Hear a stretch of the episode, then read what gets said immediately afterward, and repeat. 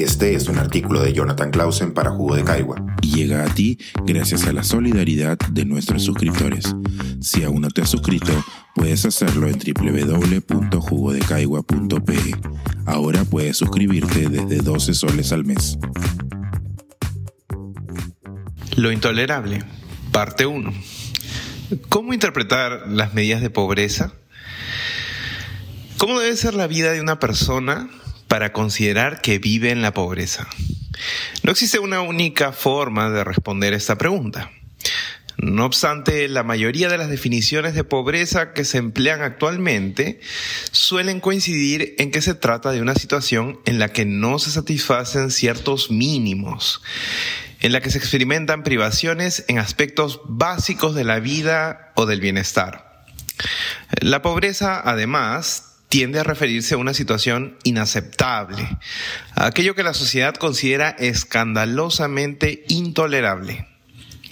En la práctica, la forma en que muchos economistas y otros científicos sociales de tradición cuantitativa han evaluado la pobreza ha estado enfocada ya sea en los ingresos que las personas o los hogares tienen o alternativamente en su capacidad de consumo. La lógica detrás de este enfoque es sencilla, quizás demasiado sencilla.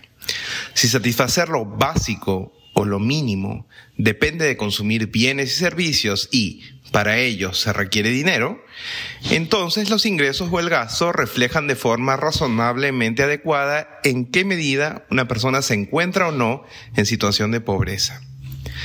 Las herramientas con las que hoy se cuenta para medir esta forma de pobreza son igualmente diversas y tienen diferentes propósitos.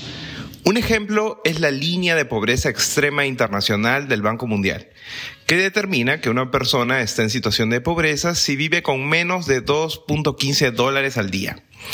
Esta medida fue creada en la década de 1990, al principio con un valor de un dólar al día, y sirve para realizar comparaciones entre países tan diferentes y distantes como Perú y Bangladesh.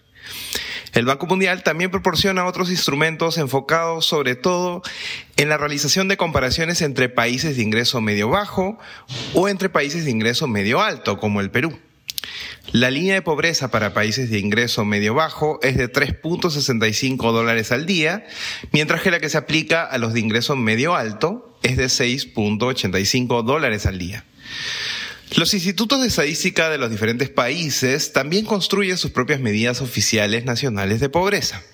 A diferencia de las del Banco Mundial, el objetivo de las medidas oficiales no es realizar comparaciones entre países o subgrupos de países, sino reflejar aquello que es considerado básico o mínimo en cada uno.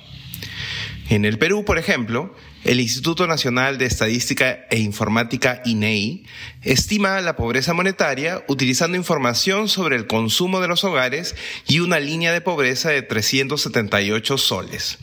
Es decir, el INEI e considera que una persona que vive en un hogar cuyo gasto por persona mensual es menor a 378 soles, vive en pobreza monetaria. ¿Por qué es importante conocer estas herramientas y aprender a diferenciarlas?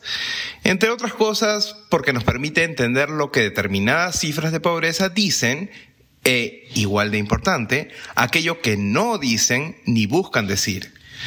También nos previene ante comparaciones que no tienen sentido alguno, como cuando se pretende utilizar medidas oficiales de pobreza de diferentes países que, recordemos, se diseñan para reflejar la realidad de cada uno en particular, para realizar comparaciones internacionales.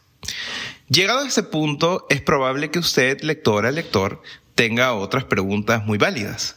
Si la pobreza hace referencia a lo básico y lo mínimo, ¿por qué las medidas de pobreza se centran solo en el dinero? ¿No existe acaso aspectos extremadamente básicos de la vida de las personas que van mucho más allá de los bienes y servicios que consumen? ¿Qué pasa con aquellos aspectos que no se compran ni se venden en los mercados? ¿No observamos en repetidas ocasiones situaciones de privación inaceptables e intolerables que no tienen que ver con cuánto dinero tienen las personas en sus bolsillos?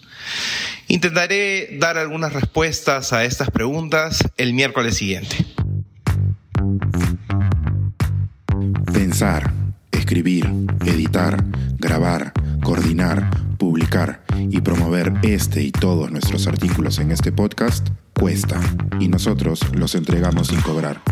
Contribuye en www.jugodecaigua.pe barra suscríbete y de paso envía como suscriptor nuestras reuniones editoriales.